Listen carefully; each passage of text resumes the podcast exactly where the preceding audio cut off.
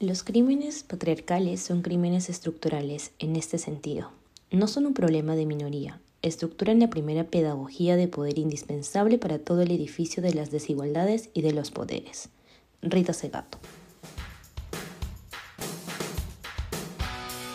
Saludos a toda nuestra comunidad oyente del podcast Pausa al Día. Mi nombre es Brenda Santamaría, miembro de la Comisión de Investigación del Taller de Derecho y Relaciones Internacionales Alberto Villegas Sotomayor y el día de hoy les hablaré sobre la Convención Interamericana para Prevenir, Sancionar y Erradicar la Violencia contra la Mujer, o también llamada Convención de Belén do Pará, y la situación de la violencia contra la mujer en Latinoamérica. La Convención Belén do Pará fue suscrita en 1994, en el 24 periodo ordinario de sesiones de la Asamblea General de la Organización de los Estados Americanos. La suscripción de este tratado implicó un avance en la identificación y visibilización de la violencia contra la mujer, considerando que en Latinoamérica entre 6 a 8 mujeres de cada 10 han experimentado violencia por razón de ser mujer, acorde a la Comisión Económica para América Latina y el Caribe, CEPAL. Es por ello que en este episodio hablaré sobre la aplicación de este convenio gracias a la Corte Interamericana de Derechos Humanos, los nuevos estándares de protección de los derechos de las mujeres que se han establecido, así como la situación de la violencia contra la mujer en Latinoamérica, y si ésta ha cambiado a partir de la ratificación de la Convención en diferentes estados. Los instrumentos internacionales que protegen específicamente los derechos de las mujeres han sido creados considerando que, a pesar de contar con tratados de derechos humanos que prohíben la discriminación, ello no ha resultado suficiente para garantizar el respeto de la dignidad humana de la mujer y no discriminarla. Así, por ejemplo, en el Sistema Universal de Protección de Derechos Humanos, la Convención sobre la Eliminación de todas las formas de discriminación contra la mujer, o también conocida como la Convención CEDAW, ha establecido en su preámbulo que la suscripción de este tratado se basa en la preocupación de la permanencia de la discriminación contra la mujer dentro de los cuales se encuentra la violencia. En el sistema interamericano, la Convención Belén do Pará ha establecido en su artículo 3 que toda mujer tiene derecho a una vida libre de violencia, tanto en el ámbito público como en el privado. De este modo, los estados parte de este tratado tienen obligaciones específicas para actuar frente a la violencia contra la mujer y garantizar el respeto y ejercicio de sus derechos.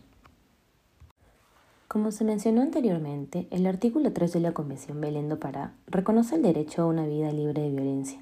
En esa línea, la Corte Interamericana de Derechos Humanos, en el caso Campo Algodonero contra México, ha mencionado que este derecho no solo implica que no se debe ejercer ningún tipo de violencia contra la mujer, sino también incluye el derecho a ser libre de toda forma de discriminación, Ello quiere decir que la violencia contra la mujer y la discriminación son situaciones que están estrechamente relacionadas. Ello debido a que una de las formas en la que la violencia puede ser ejercida es a través de la discriminación. Ahora bien, el caso Campo Algodonero no solo fue el primero que la Corte resolvió en materia de violencia contra la mujer, sino que también estableció a través de este estándares de protección de los derechos de las mujeres. Por ejemplo, evitar la revictimización durante el proceso de investigación de las denuncias que se puedan presentar por violencia. Igualmente, la Corte introdujo por primera vez la medida de reparación transformadora. Antes de esta, solamente se hablaba de reparación restitutoria, es decir, volver al estado anterior. Sin embargo, en un contexto de violencia y discriminación, la medida reparativa no puede implicar volver a esta situación, sino todo lo contrario. Las reparaciones deben tener un efecto restitutivo y correctivo.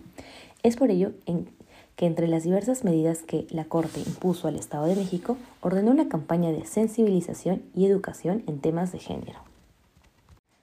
Este caso marcó un hito en la defensa de los derechos de las mujeres en Latinoamérica, pues desarrolló las obligaciones de los estados establecidos en la Convención y con ello especificó las diversas manifestaciones de la violencia contra la mujer y cómo el Estado debe actuar frente a ello.